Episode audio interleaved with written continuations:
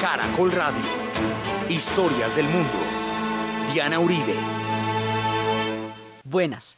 Les invitamos a los oyentes de Caracol que quieran ponerse en contacto con los programas, llamar al 268-6797, 268-6797 o escribir al email diauribe.com, diauribe.com o consultar la página web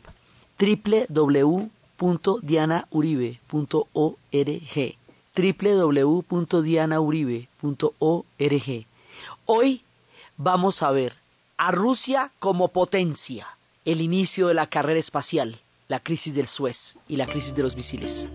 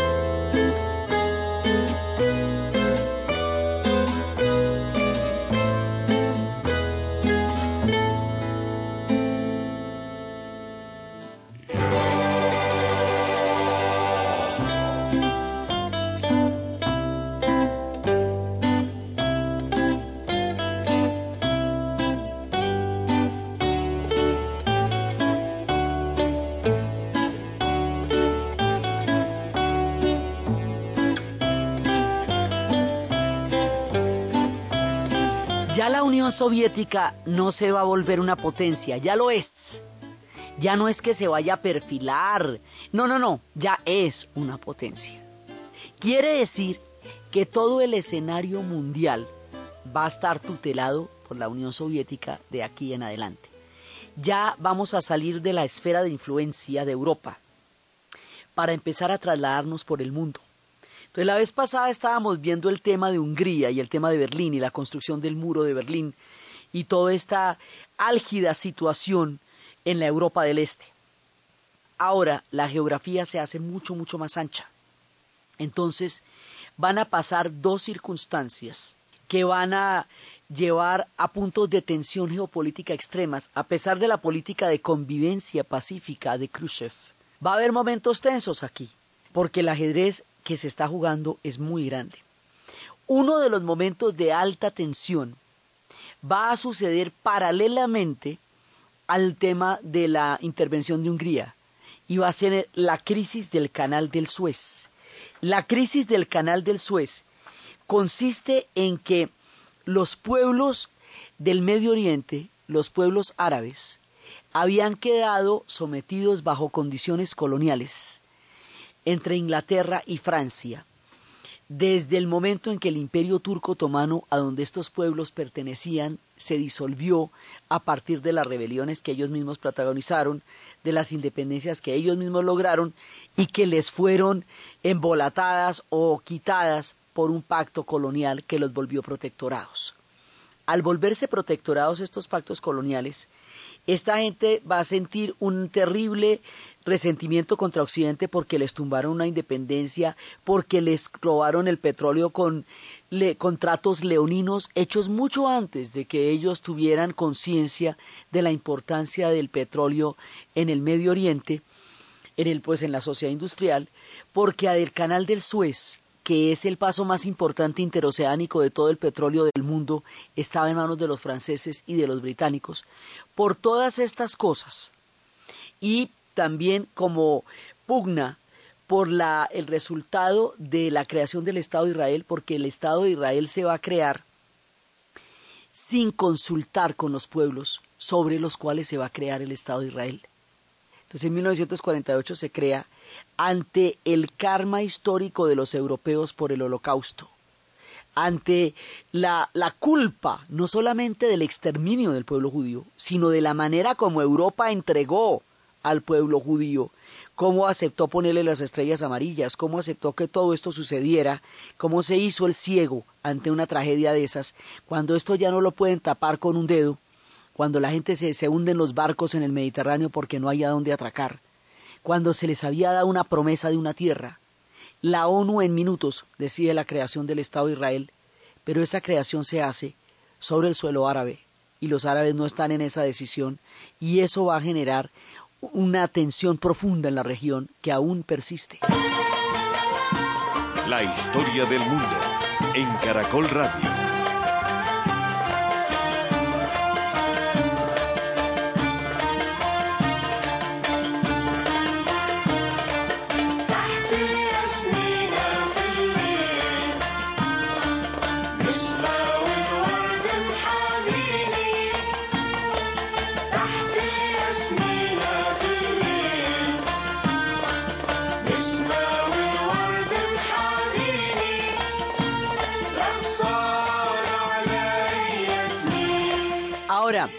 Esa tensión, toda esta cantidad de cosas van a pasar, lo que va a hacer que los pueblos árabes consideren que la intromisión de las potencias en su historia se vuelve degradante e inadmisible para ellos.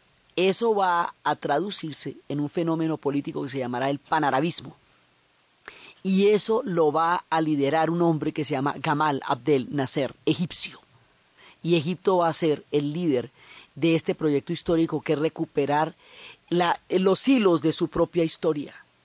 Y para recuperar los hilos de su propia historia, para coger en sus manos su destino, que ahorita estaba en manos de las potencias por arte del colonialismo, por gracia del colonialismo, va a tomar la decisión que va a plantear una crisis absolutamente increíble, nacionalizar el canal del Suez. Quiere decir quitarle a los británicos y a los franceses el control económico, político y militar del canal del Suez. Esto va a ser una cosa increíble porque pues eso es irse en guerra contra Inglaterra y contra Francia. Y efectivamente lo hace. Y efectivamente Inglaterra y Francia se meten a una a una aventura militar para tratar de conservar el canal que resulta en un desastre terrible y por el otro lado, ¿usted cree que contra una papaya de estas así de grande la Unión Soviética y los Estados Unidos se van a quedar callados? No, señor. La Unión Soviética y los Estados Unidos, al principio muy uno en contra del otro, ya con toda la pugna que hemos visto que se ha generado, pero finalmente terminan interviniendo y terminan, em, digamos, ordenando que salgan Inglaterra y Francia de allá. Inglaterra y Francia van a salir derrotados. Eh, la ONU interviene para que esto no se vaya a volver un conflicto de mayores proporciones, porque esto puede llegar a ser muy grave. Entonces es una crisis sumamente tensa que se resuelve con la salida de los ingleses y los franceses del canal, con la nacionalización a favor de los egipcios, con el comienzo de la era panárabe, con lo que más adelante va a ser la República Árabe Unida, la RAU. Estos regímenes que se montaron en esta época, que le volvieron la independencia a la nación, a las naciones árabes, que devolvieron a darle el orgullo, que le dieron toda una nueva oportunidad en la geopolítica y que luego con la crisis energética le darían un nuevo espacio, esos regímenes son los que están en crisis ahora. Por eso es que son las revoluciones, porque estos regímenes se hicieron ya hace muchos años y ya perdieron 30, 40, ya perdieron su vigencia y su sentido que en su momento fue definitivo, que los convirtió héroes. Ya Nasser murió hace rato, ya se hizo la paz con Israel, ya eh, Egipto ya hizo la paz con Israel, o sea, ya han pasado muchas cosas y por eso ahora toda la rebelión árabe es contra estos regímenes que, se montaron en esta época cuando la nacionalización del canal de Suez y el panarabismo, sobre la imagen de un régimen ya agotado de discursos y de propuestas en un mundo globalizado. Pero eso tiene su origen acá.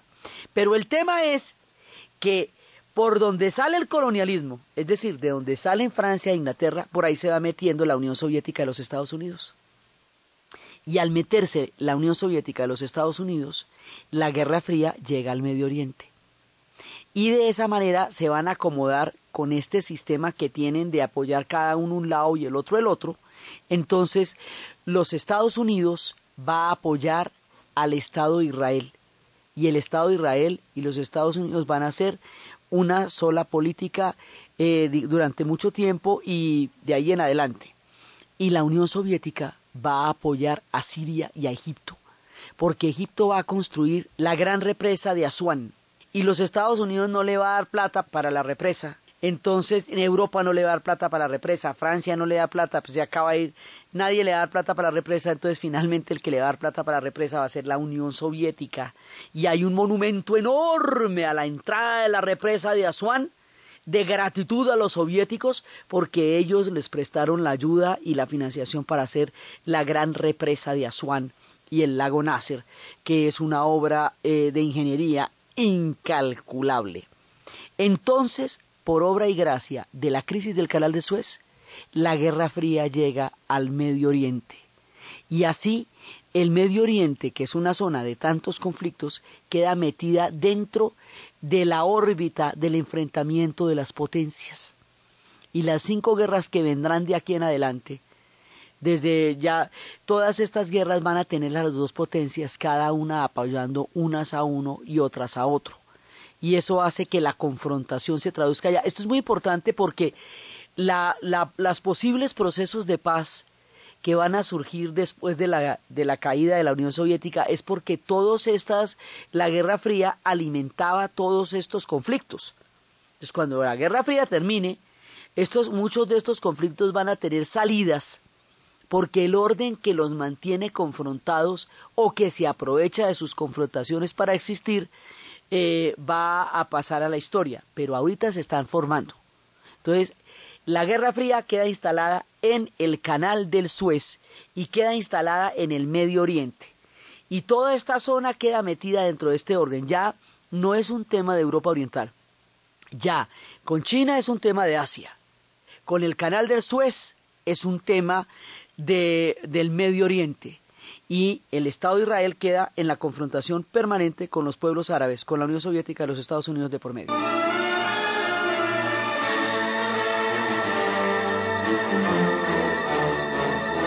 Historia del mundo en Caracol Radio.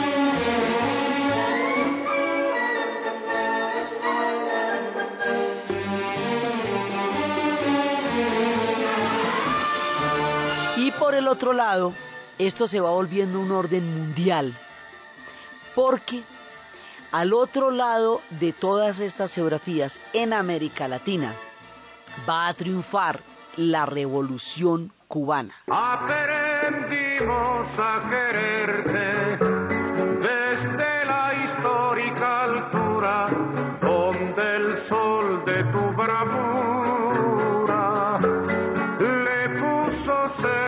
la muerte. Aquí se queda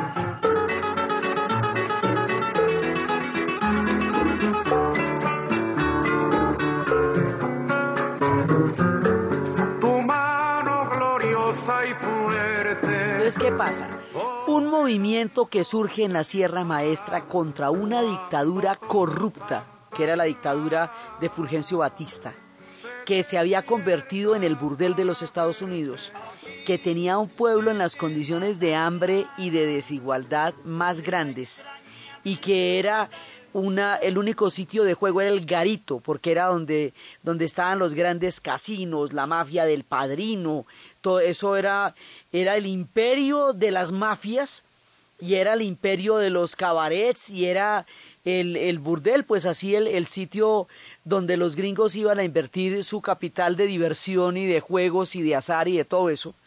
Entonces, contra esa dictadura que se había convertido en un instrumento de una de, de, toda la política de placer y prohibición de los gringos y que estaba a costa del hambre de los cubanos, se va a, a perfilar una rebelión. Y esa rebelión va a triunfar. Primero va a tener un, un revés eh, en Moncada, pero luego va a triunfar. El primero de, de enero de 1959.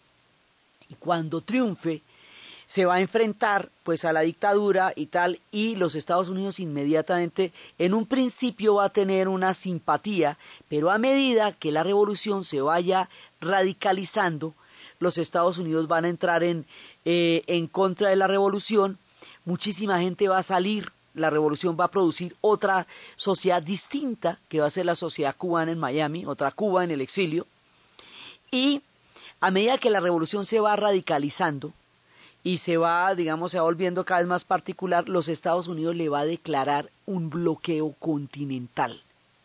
Inclusive intentó hacer una, eh, una entrada, una invasión para tratar de hacer que la revolución no triunfara, para tratar de subvertirla, que es la invasión de Bahía Cochinos.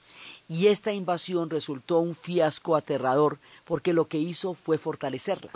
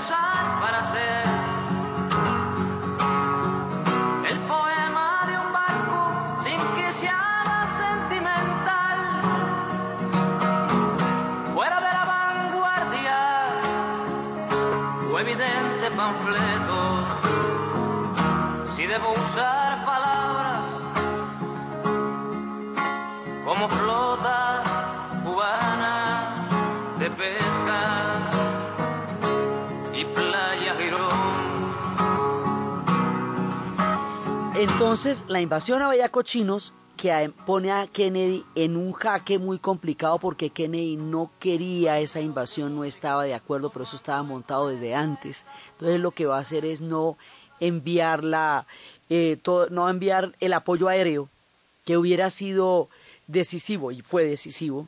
Entonces a él le queda la mancha de hacer la invasión, el problema de haber fracasado, porque la invasión fracasó y fortaleció la revolución, razón por la cual la siguiente vez que se enfrente a un tema con Cuba no va a poder vacilar. Y eso es lo que nos va a llevar a un punto crítico rápidamente. Entonces, por un lado, la revolución triunfa. La OEA, Estados Unidos a través de la OEA le va a hacer un bloqueo continental. O sea, el resto del continente no va a poder comerciar con la isla, con Cuba. Ese bloqueo se mantiene aunque se haya acabado la Guerra Fría hace más, hace ya 20 años. Ese bloqueo se mantiene, aunque ya no exista nadie de lo que lo montó. Ese bloqueo se mantiene más allá de toda razón de la historia. Ahí siguen bloqueados cuando ya no hay ningún objetivo y ninguna razón para que sigan bloqueados. Ese bloqueo es lo que le va a dar a la Unión Soviética lo que llaman la papaya total. Porque imagínese que por los acuerdos de Yalta y de Potsdam, usted no se puede andar metiendo donde no le corresponde. Por esa razón los Estados Unidos no intervino en Hungría y no intervino en Berlín y no intervino y no intervendrá en Praga.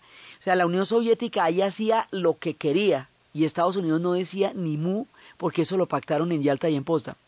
Dentro de ese orden de ideas, cualquier tipo y tampoco la Unión Soviética intervendría en las futuras en las futuras intervenciones de los Estados Unidos en Guatemala ni en Chile ni en ninguna de estas cosas porque eh, porque eso ya se ha pactado.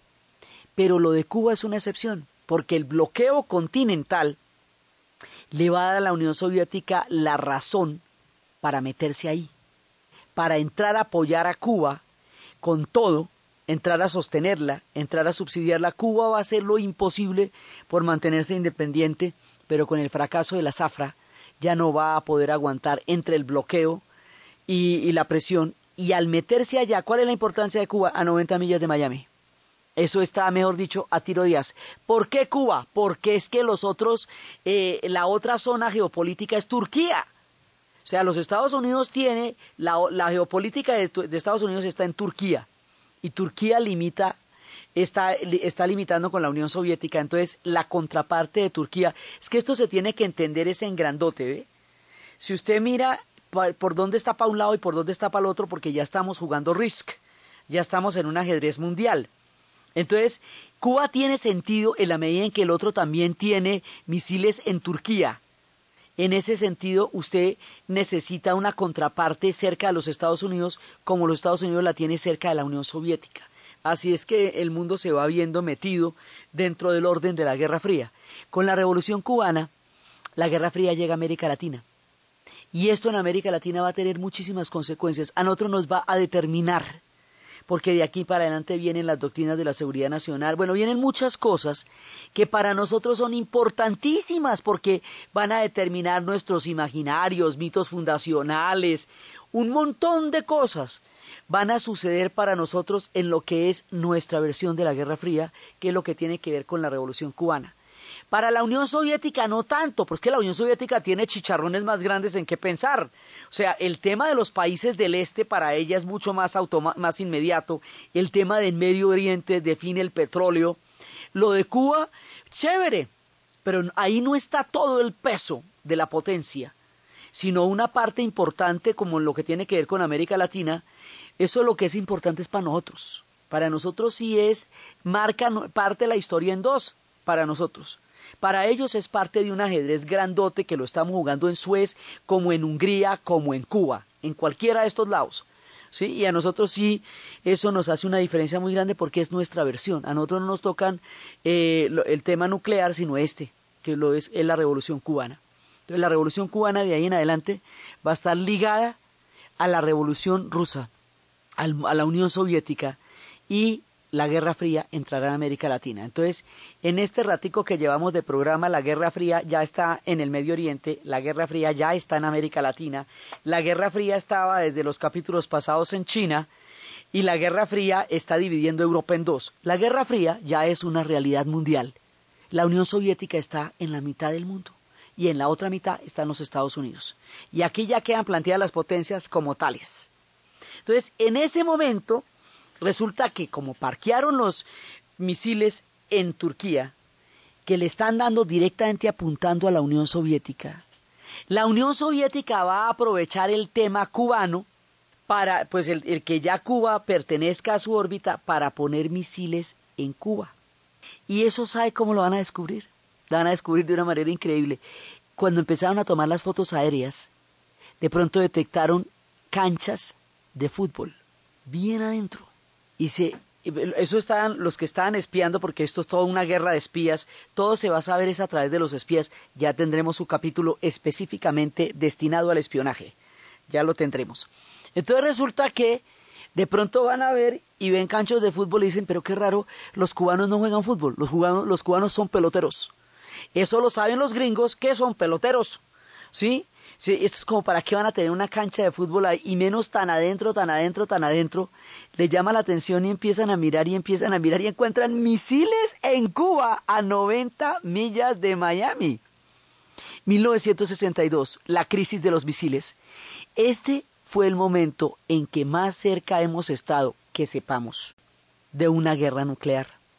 Hay, digamos, una crisis que no, no tendría por qué llegar a ser tan grave porque la de Suez era mucho más brava, o sea, lo que se jugaba ahí, el petróleo del mundo, el fin de las potencias de Inglaterra y Francia, el comienzo de la Guerra Fría, el papel de la ONU, el Estado de Israel, los Estados Unidos, la Unión Soviética. En rigor, la crisis del canal de Suez es una cosa mucho más compleja, mucho más importante en términos geopolíticos, pero el tema se va a volver complicado es aquí, porque como Kennedy, eh, tiene el problema de que la revolución cubana se consolidó a partir del fracaso de la invasión a Bahía Cochinos. Y Kennedy tiene unas presiones muy grandes porque como es un reformador y un progresista, entonces tiene toda la, eh, toda la bancada demócrata en contra del movimiento por los derechos civiles porque los, hay una parte importantísima de, la, de los demócratas que son los del sur, los Dixiecrats, y el movimiento por los derechos civiles eh, liberará a las comunidades negras del sur de los Estados Unidos. Él tiene esa presión tiene la presión del fracaso de la invasión de, de Bahía Cochinos, tiene muchas presiones en ese momento este hombre y no puede presentar ninguna debilidad frente al hecho de que haya misiles en Cuba. Eso no lo puede dejar pasar. Así que va a enfrentar a Khrushchev y le va a decir, usted me saca esos misiles de ahí o yo le mando los míos. Como ya estamos en la lógica de los cohetes, la aviación terminó siendo la, eh, el, alma, el arma que quedó de la Segunda Guerra Mundial, porque usted con la aviación ya no tiene que estar en el otro territorio, sino que tiene que llegar hasta él. Entonces, con los cohetes balísticos, ya los cohetes nucleares, con todo el tema de la nuclearización de los armamentos, entonces usted puede tener misiles nucleares a 90 millas de Miami y los puede tener también en Turquía, disparados para la Unión Soviética. Y ahí es cuando el equilibrio del terror se va haciendo tan absolutamente macabro. Entonces, esta crisis va a ser muy grave porque hubo un momento en que estuvo eh, muy próximo un enfrentamiento nuclear. Porque Kennedy dice, yo le voy a mandar unos barcos, usted no me retira eso de ahí y yo le disparo. Y en eso tenía que ser inflexible por todo lo que les cuento, lo de Cuba, lo de Acochinos y todo eso. Entonces Khrushchev Tampoco puede llevar a, máxima confrontación porque acuérdense que todo el objetivo de la Guerra Fría es no llegar nunca a una confrontación directa. Hacer las confrontaciones a través de los conflictos de otras sociedades, pero no de las de ellos porque, porque pues nos vamos para una guerra atómica, ¿ve? Y en lo más paradójico es que estos dos eran los más chéveres, digámoslo, dentro de lo duro o lo blando que puede ser el régimen eh, estadounidense o soviético. Estamos hablando de, John F. Kennedy y estamos hablando de Nikita Khrushchev, que es el que va a plantear la coexistencia pacífica, que es el que va a moderar el tono Sí, este era un personaje en la ONU un día eh, se hizo ir con un zapatazo encima de la, de la mesa en una, en una sesión de la ONU. Era un personaje, digamos, eh, folclórico, pintoresco, salido de muchas veces de tono, pero era un tipo con el que se podía hablar. Lo más curioso de esta crisis es que se hace entre los dos que más posibilidades tenían de llegar a un diálogo y es el momento en que más cerca estuvimos de una de un ataque termonuclear, porque la cosa estaba de ese tamaño. Entonces, finalmente, cuando ya Khrushchev la ve en serio, dice, bueno, está bien, los quito. Ahora, él los puso ahí sin, sin contarle a Fidel Castro, ¿no? igual los sacó de ahí sin lo mismo. Sí, porque, porque la, la Guerra Fría hace que todos los conflictos de los pueblos sean instrumentos de este orden social de este orden geopolítico y de este orden eh, militar y económico. Entonces, pues a Cuba le ponen los misiles, le quitan los misiles y Cuba ya en ese momento no tiene ninguna manera de, de opinar al respecto. O sea, esto es un tema entre los Estados Unidos y la Unión Soviética por entre Cuba y por entre Turquía. Turquía, por su lado, tampoco tiene nada que decir. Sí, eso, digamos, son decisiones que se han tomado ahí. En, eh, Turquía la tiene por ser de la OTAN ella la vuelven de la OTAN y también se les vuelve la, la, base de los Estados Unidos para una posible agresión a la Unión Soviética. Entonces, después de que el mundo estuvo sin dormir durante unas horas, en el tiempo en que se declaró la tensión máxima, finalmente deciden que más bien no, que más bien quitan los misiles de ahí, pero elaboran lo que se llamará el Tratado Khrushchev-Kennedy. Y el Tratado Khrushchev-Kennedy dice es cuando dice Nikita Khrushchev, yo le quito los misiles de ahí, pero usted me jura y me promete aquí mismo que no me va a invadir la isla. ¿Por qué? Porque cuando Cuba se independizó de España y Estados Unidos apoyó la independencia, dejó como, eh, digamos, a manera de cuña, a manera de, de, prebenda, de, porque Cuba, eh, Estados Unidos la apoyó, sin Estados Unidos no se hubiera podido independizar porque estaba solita, solita, solita contra el imperio español no podía, a pesar de lo débil que estaba ya el imperio, y los Estados Unidos hizo la diferencia en esa independencia. y después de eso se cobró como indemnización a Puerto Rico. Pero dejó un detallito, un detallito en Cuba que llaman la enmienda Platt. La enmienda Platt dice que si los Estados Unidos sentía que sus bases o su seguridad en el Caribe llegara a verse de alguna manera afectada o de alguna manera amenazada, ellos podrían invadir a Cuba. Y entonces en esa medida la revolución pues sería una cosa que por la enmienda Platt ellos ese esto estamos hablando de 1898 cuando dejó cuando esto quedó después de la independencia y mira la hora que vamos a poner en vigencia esto. ¿eh? Entonces ellos se van a meter eh, con los exilados cubanos a apoyar la invasión a Bayaco Chinos, fracasa, y ahora con el tema de los misiles, entonces, y habían dejado una base que tenían desde la independencia, que es la base de Guantánamo. Entonces, ahora eh, lo que dice Khrushchev es, bueno, está bien, yo lo retiro, pero yo necesito su garantía de que usted no se va a meter a invadir la isla, no lo va a volver a intentar y así es como eh, quitan de por medio la enmienda Platt. O sea, la crisis de los misiles se soluciona renunciando a la enmienda Platt y prometiendo que nunca se van a meter en la isla, que no la van a invadir de ahí para adelante. Y quitan los misiles de ahí y el mundo respira en paz porque esto llegó a ser una cosa de un nivel de tensión impresionante.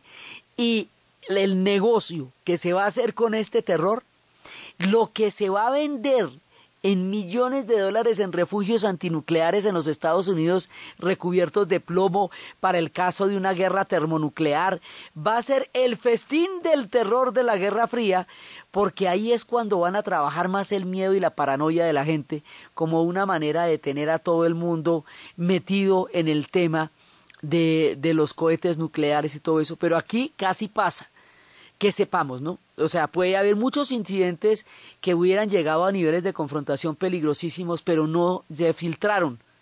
Este sí, porque esto llegó a ser una cosa, digamos, donde el mundo estuvo paralizado, esperando a ver qué pasaba.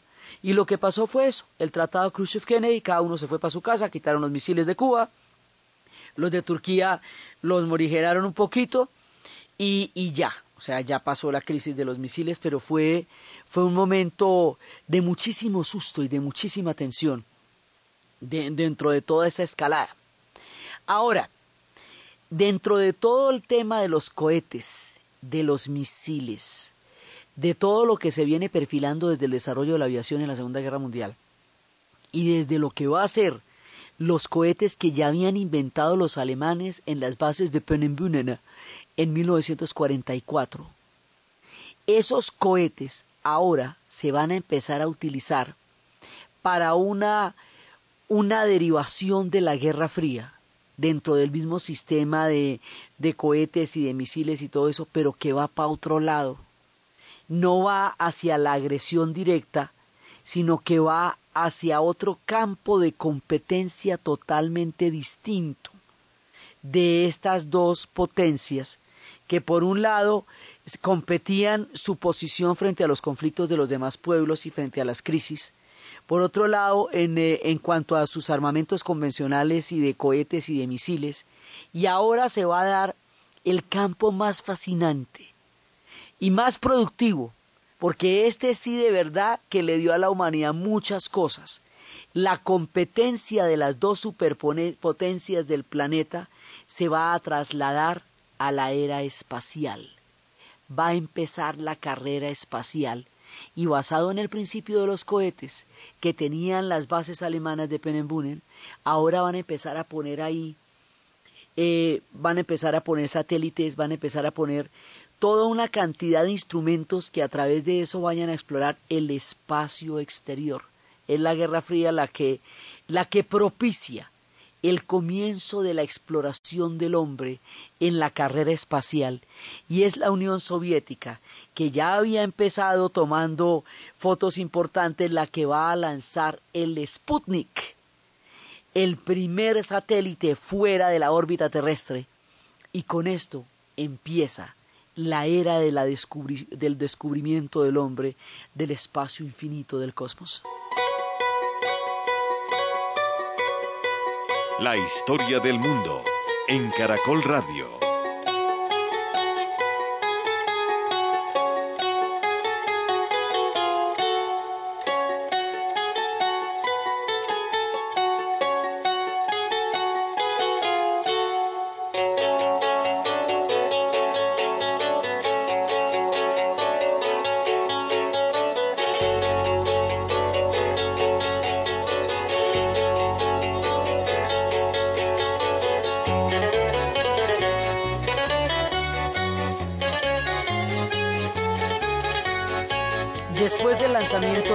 Sputnik 1, del cohete Sputnik 1, va a venir el Sputnik 2 y los dos lanzamientos van a ser exitosos.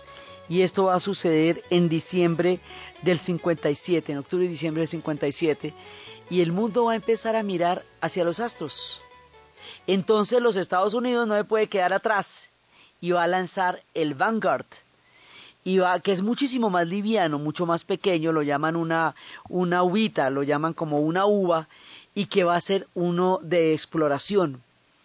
Entonces la Unión Soviética se va a fajar un golazo que va a ser importantísimo, importantísimo, porque van a lanzar, ah bueno, en el Sputnik 2 va la perrita laica, importantísima la perrita laica porque ella es el primer ser vivo que va en un cohete y que demuestra que los animales, digamos, eh, eh, de, cierta especie para arriba aguantan la ingravidez porque ahí nos vamos a encontrar con la ingravidez, con las órbitas de la Tierra, con las capas de la atmósfera, de la biosfera, o sea, lo que se va a aprender en la carrera espacial es una cosa increíble porque va a hacer que miremos un universo que hasta ahora solo estaba en la imaginación y en la literatura y que ahora se va a convertir en una parte de la, el espectro de la, de la visión del hombre. Y eso lo van a hacer las dos superpotencias. Ya después, la Unión Soviética se va a dar la garra con la primera nave tripulada y esa primera nave tripulada, la que le va a dar una órbita a la Tierra, varias órbitas a la Tierra, va a ser tripulada por Yuri Gagarin. Y Yuri Gagarin tiene una estatua hoy día en Moscú del tamaño de Mazinger. O sea, eso es una cosa que usted no se imagina, hecha en titanio puro, que refulge por los cielos de Moscú.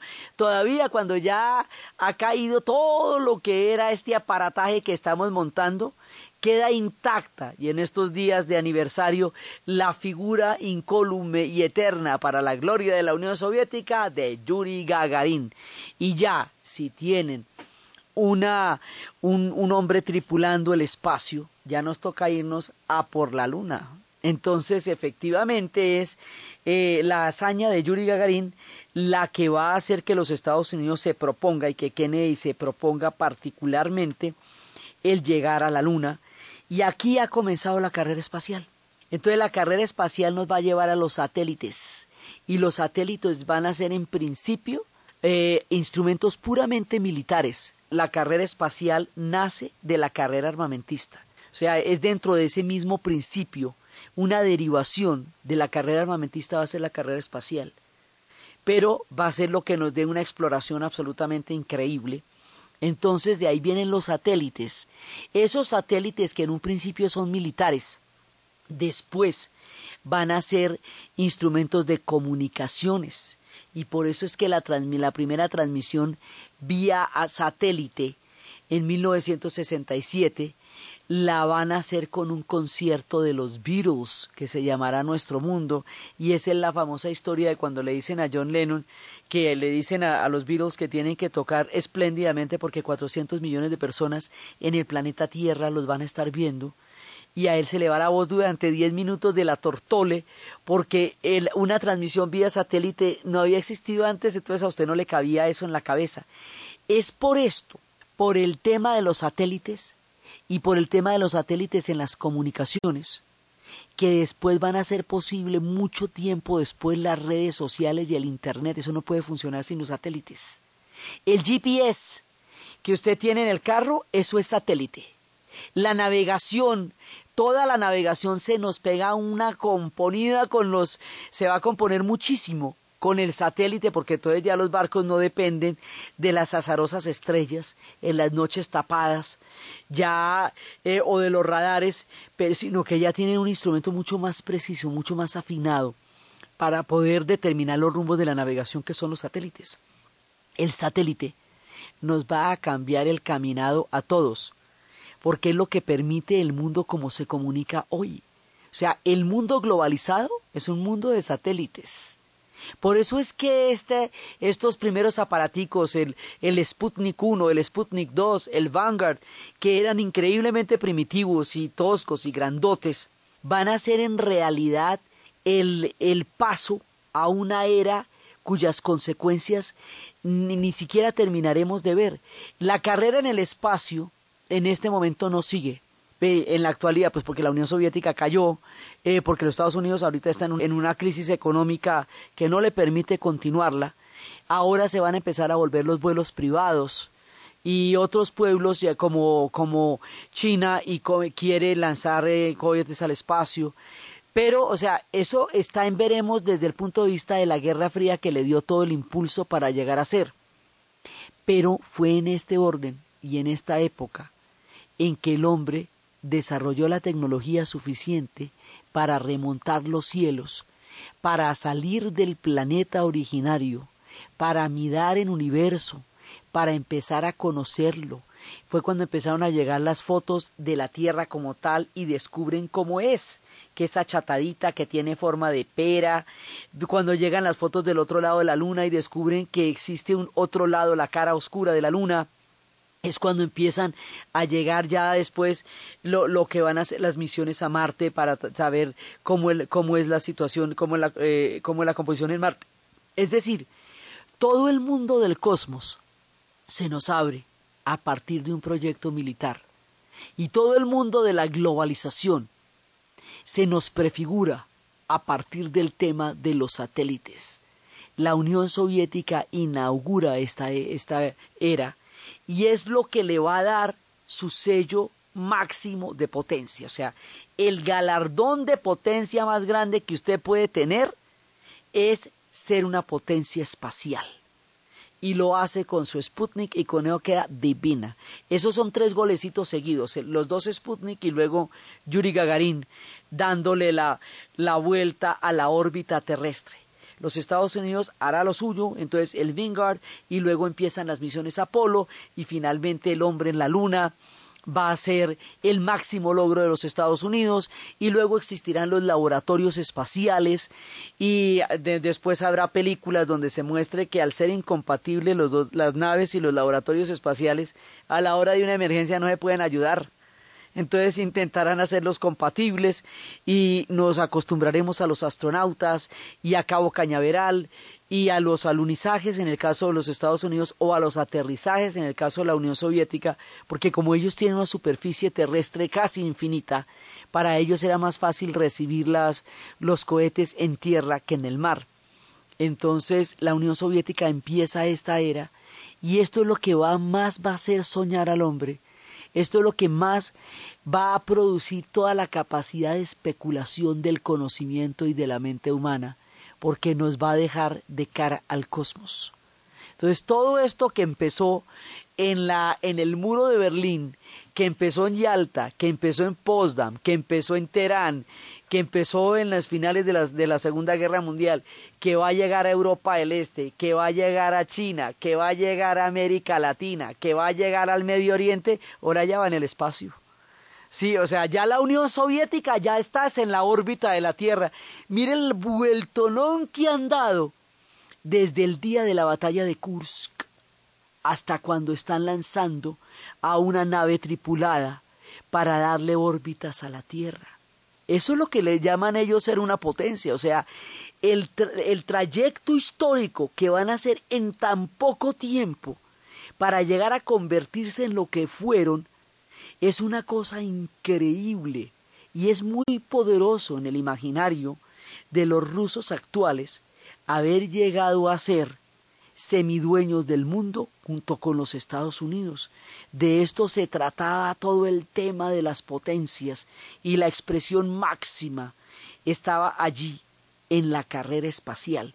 Por eso cuando el último astronauta quede por allá colgado y no lo puedan bajar, ahí sí apague y vámonos. Mejor dicho, eso ya era el símbolo de que nada, nada podría durar si eso ya no podría seguir pero ahorita estamos en las tremendas, en las magníficas y en las sensacionales. La Unión Soviética se, digamos, se complace en ser una potencia planetaria y ha logrado, junto con los Estados Unidos, que todo el planeta tenga que ver con ellos. Ya en este momento de nuestro relato no se mueve una hoja sin que los Estados Unidos y la Unión Soviética tengan que decir al respecto cualquier cosa. Se van a meter en África por toda la descolonización africana, a partir de los procesos de las independencias de los países africanos que en 1960 van a ser más de 17 países los que se van a independizar. Ahí se van a meter. Eso después se van a meter en unas guerras maluquísimas en Angola y en, y en Etiopía. Se van a meter en todas partes y sus intervenciones van a ser en términos generales nefastas, porque los las dos potencias van a coger el planeta y lo van a convertir en este gigantesco ajedrez independientemente de los intereses y de las culturas y de los destinos de los pueblos implicados en este gigantesco risk. Y eso, digamos, va a ser una cosa que va a atropellar la realidad de muchísimos pueblos por cuenta de este conflictico de ellos dos persiguiéndose por el planeta. Pero la carrera espacial va a crear un punto altísimo en la historia de la tecnología humana y en la historia de la mirada del hombre sobre el conocimiento, sobre los astros y sobre su propio planeta. Y esto sí sucede en la escalada y en la competencia de las dos potencias, y la que inicia esta era en el mundo es la Unión Soviética. Eso, digamos, está dentro de los galardones de su historia, para ellos y para el mundo. Es una cosa que es clara. La forma como se interceptaban todos estos secretos a través de, los cohetes, de los satélites, de, de, las armas convencionales, de dónde estaban, de cómo estaban, la forma como vamos a averiguar lo de los misiles en Cuba, lo de Turquía, es a través de un cuerpo especializado de hombres y mujeres que estaban allí para escuchar, para fotografiar, para ver y para contar, los espías. La Guerra Fría no se puede entender sin los servicios de inteligencia y sin el espionaje, porque ese es el campo fundamental donde se va a dar. Por eso hay que meternos en las profundidades de la KGB y de la CIA y de la MI5 y de la MI6 y de la Mossad para entender cuál es el, el digamos, el lado más oscuro de todos estos juegos geopolíticos. Y eso es lo que vamos a ver en el siguiente programa, el tema de los espías. Entonces, desde los espacios de la crisis del canal del Suez, del panarabismo, del triunfo de la revolución cubana, de la crisis de los misiles, del mundo espacial, de la Unión Soviética como superpotencia, de Yuri Gagarin, de los Sputniks y de toda la era espacial que se abre frente al hombre en la narración Diana Uribe, en la producción Jessy Rodríguez y para ustedes, feliz fin de semana.